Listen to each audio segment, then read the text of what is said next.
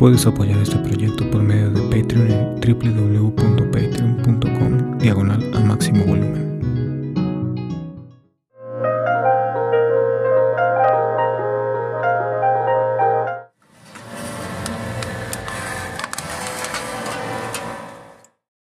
De los secretos que solo en tus sedientos labios pronunciaría, puedo callar los versos más bellos que se hayan pronunciado sobre tu boca y sintetizarlos en una sola palabra.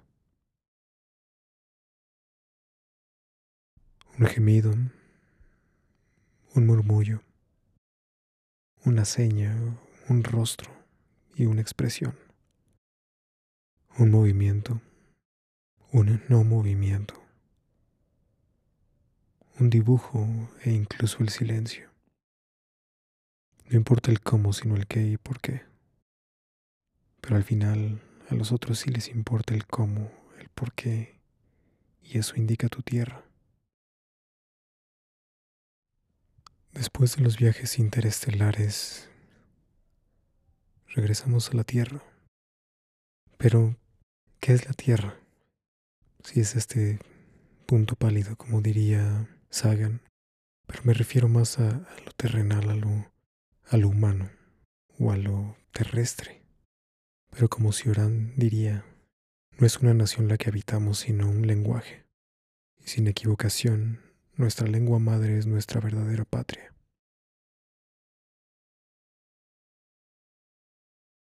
Y ahí donde hemos nacido será nuestra forma de conocer el mundo, de concebirlo, a través de los sonidos que emitimos y transmitimos. Quizá podría decir imponiendo aunque se me ha dicho que no es una imposición. Pero al no ser libre de elección, ya sea porque vivimos en un vecindario pequeño, o con críticas y te expresas muy amanerado, o escribes con la mano siniestra, y como está mal visto, es del diablo, porque así te lo han dicho. Te amarran la mano para que aprendas a escribir bien, y si te equivocas al hablar, te corrigen o creen que eres tonto, pero más tonto el que lo lea o lo escucha, si es un podcast. Todo nos forma, todo nos transforma y todo nos deforma, como una semilla que se acerca donde brilla el sol, porque es lo único bello que tenemos y, que todos los demás brotes hacen lo mismo. Imito, no me queda más, pero cuando veo un error o un horror, me cuestiono y les cuestiono con su mismo dialecto ese mismo que me han impuesto porque me corregían si lo decía mal. La primera vez que escuché el inglés pensaba que no sería difícil aprender. Son humanos, se comunican igual.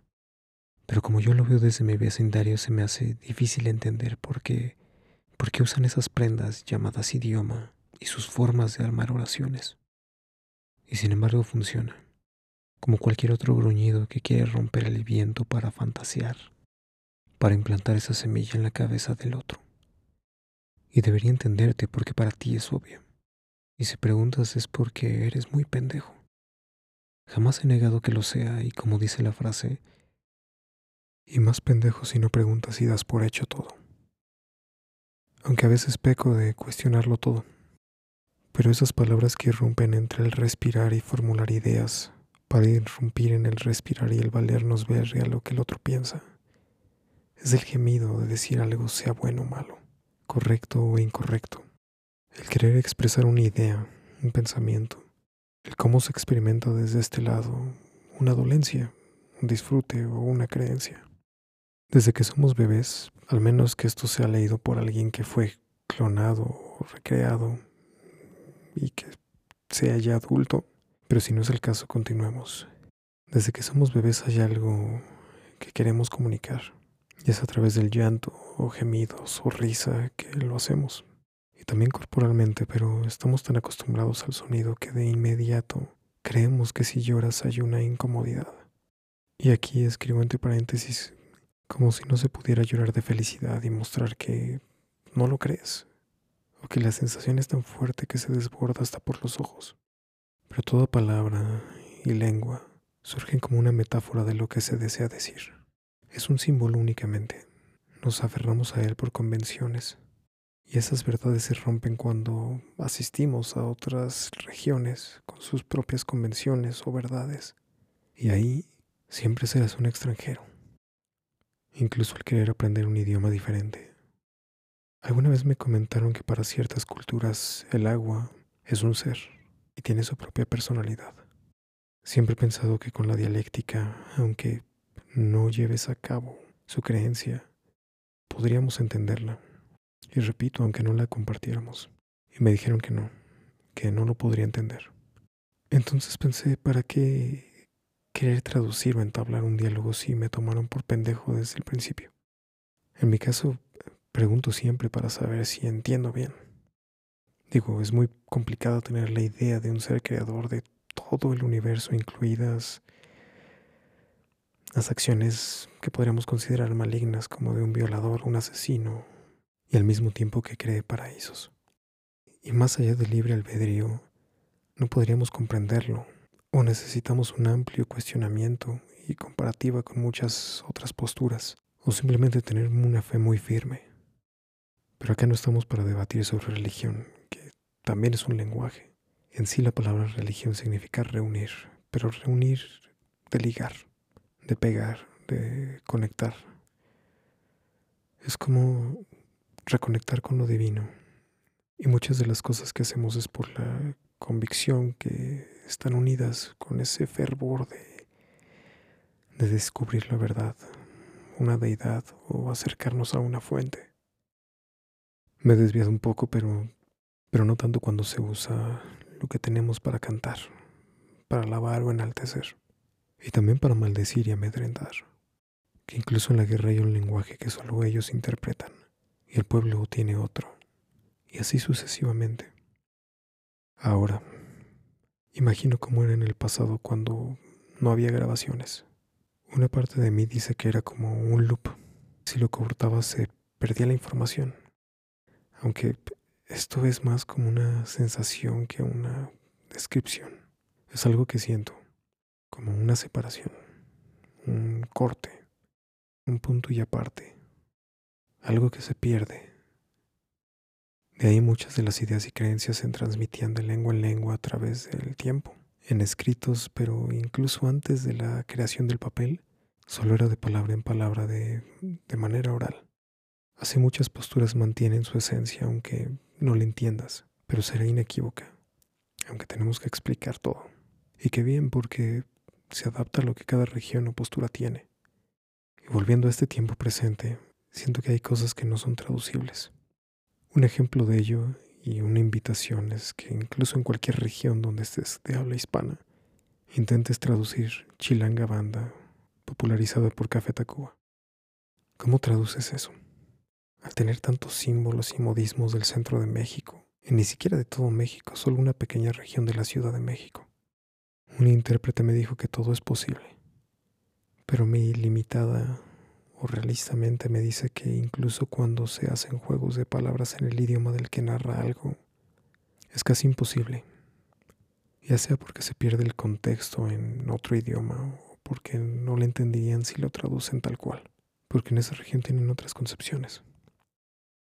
Pienso que se deberían traducir de tres maneras y su interpretación. En algunas series de anime se traduce tal cual, pero con una explicación entre paréntesis que tal palabra significa tal cosa en otro idioma.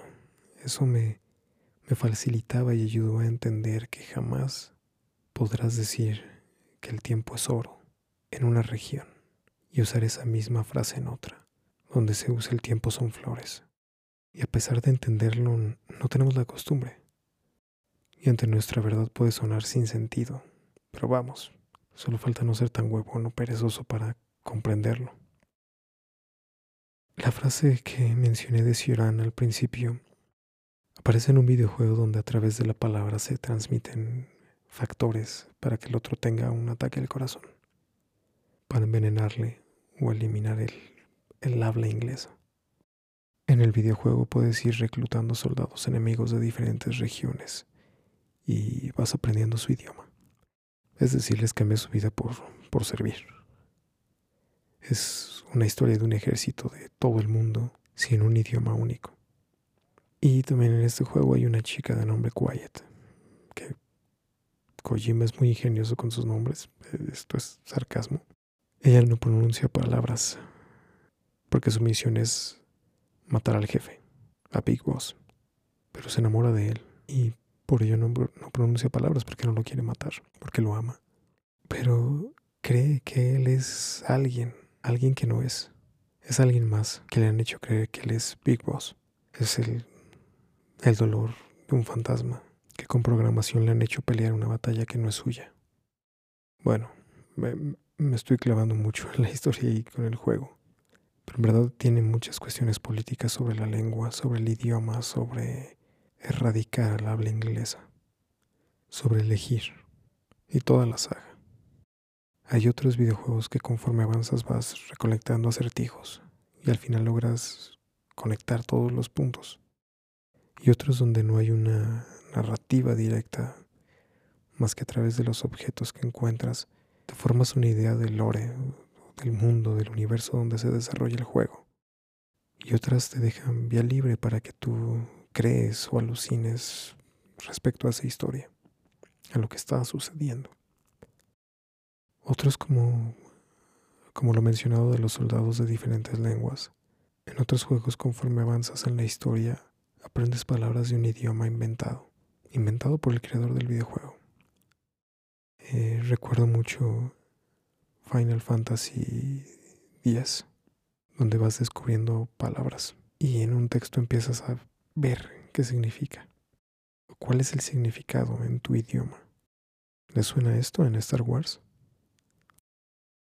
Hace un tiempo, 2013-2014, creó una historia de un gigante que encuentra una piedra en forma de Moebius, una Moebius de tres giros, y en su lado infinito tiene escrito un idioma que no existe. Jamás revelé qué significaba, ni siquiera yo lo sabía pero sabía que en la historia había un personaje que sí lo sabía, este infante que encuentra la piedra.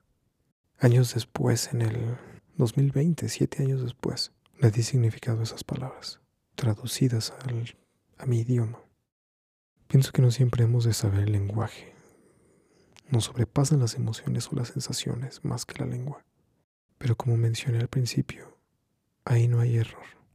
Y es lo que nos da la patria de la que venimos el cómo nombramos y el cómo nos relacionamos en la vida con los objetos, con los seres, con las ideas mismas, con la misma lengua. Recuerdo mi maestro de francés en el CCH. era muy rebelde en aquella época y no me llevaba bien con él. Era más porque no me dejaba domar, como con los demás alumnos. Yo preguntaba y me cagaba que se burlaran del idioma español los maestros pero no porque sea mi lengua, sino porque la discriminan enalteciendo la suya, el francés. Esto me hace recordar que cuando estudiaba música nos daban clases de radio y pregunté que si se podían meter mensajes subliminales en las emisiones y todos los compañeros se rieron, pero una amiga no. Después me acercó y me habló y me dijo que le había parecido muy graciosa la, la pregunta que había hecho, pero era una pregunta auténtica, no era porque yo quisiera meter mensajes, sino porque sentía que había algo más. Pero bueno, volviendo a lo del francés.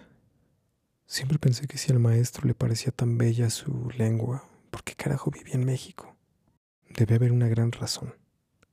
Él nos decía que todo sonaba más bello en francés y, y posiblemente con lo que diré algunas personas se enojen o se ofendan.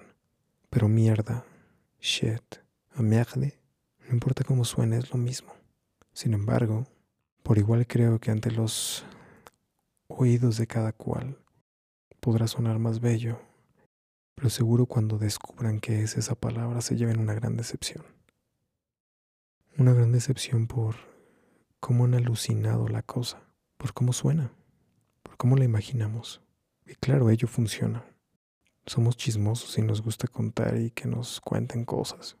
Y esto ha llevado a que en el mundo se hablen más de 3.000 lenguas y que solo 10 sean puestas en escena y quizá menos, quizá menos de 5. Se me hace tan estúpido como decir que un pedazo de roca por brillar diferente tiene más valor. Es como decir que por cómo suena es más valioso.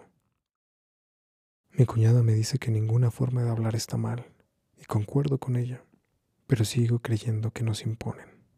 Pero no siempre es porque se desea hacer lo que queremos, sino porque estamos en un punto muy pequeño que al verlo de cerca solo vemos nuestra nariz y no la vastedad de todas las opciones que podemos tener y de todas las que hay. Hay quienes dicen que la vida sin música sería un error. Yo no concuerdo con esa idea. Disfruto la música, pero disfruto más los sonidos en general. Entonces este ser afirma que una persona sorda que no puede percibir la música no merece vivir. Pensamientos o comentarios excluyentes siempre habrá. Solo hay que cuidar lo que decimos. Y aquí lo decimos porque somos espejos, y no una versión metafórica o de energía vibracional, que también, pero no me refiero a ello, sino que a pesar de poder dialogar y usar el sonido para comunicarnos, hay quienes por su patria, su lugar donde nacieron y las costumbres, no podrán tener el gusto por el blanco o por el negro. Pero si entendiéramos que no tenemos que tener el gusto, sino entender que así como a mí me gusta algo, por ejemplo, el jugo de naranja pero no el saborizante de naranja, y que haya quienes les encante el saborizante pero no el jugo, entenderíamos que somos los mismos, pero desde una ventana diferente, con un sonido diferente, en otra montaña que siente el frío, en una que puede sentir cómo se derrite la nieve, y que vista desde otra montaña siempre será aquella montaña. Creo firmemente que el idioma que todos hablamos es la Trishna, una palabra en sánscrito que significa sed, deseo. Somos insaciables. Pero también en esto me equivoco. Podemos saciarnos y hacer de todos los sonidos melodías, de todas las ideas un ideario y de todas las creencias sacar algo. Que todos somos negativos de nuestros polos opuestos. Que los sonidos que nos gustan son mierda para alguien más. Y que cuando las partículas de aire empujan y otras jalan, se pueden cancelar si se entienden. No digo que lo compartamos, pero entenderlo, porque tenemos en común más de lo que imaginamos. Hay quienes quieren viajar por todo el mundo y ver las más grandes montañas y cascadas. No negaré que también yo quiero ser parte de ello. En una ocasión una maestra nos dijo, ir a ver las montañas es igual que ver agua cayendo de la llave, es agua. Pero creemos que si vamos, seremos especiales. Pero es como la frase de la película de Soul y la metáfora del pez y el océano. Todos queremos ver el océano, sin saber que esta agua que nos rodea es el océano. Pero solo vemos agua. Todo es de la naturaleza de quien lo escucha. Entonces, me dejo esta pregunta para reflexionar. Si creo que el idioma es una imposición, ¿lo es? ¿O hay reglas que aunque sean imposición funcionan y nos sirven? Mi respuesta es, gracias por escuchar y por hacer ruido.